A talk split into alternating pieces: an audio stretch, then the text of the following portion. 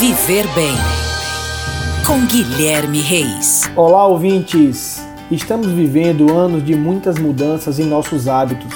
Por conta da comoção provocada pela pandemia do novo coronavírus, segundo a OMS, os casos de transtornos mentais e psicológicos aumentaram consideravelmente por conta do isolamento social. Se não houver os cuidados necessários, a tendência é que esses números continuem aumentando.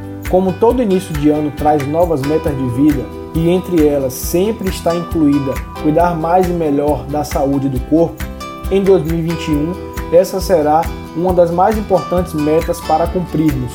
Não somente porque a atividade física é uma aliada da saúde mental, mas também por conta do aumento significativo dos índices de sedentarismo e obesidade fruto dos lockdowns.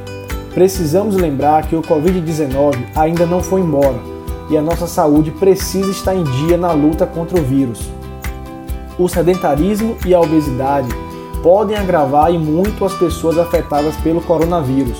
Para alguns, o confinamento minou toda a rotina de exercícios.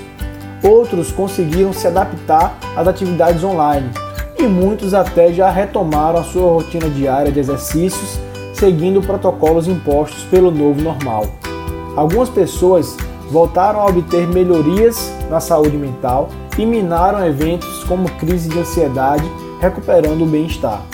O retorno às atividades deve ser gradativo.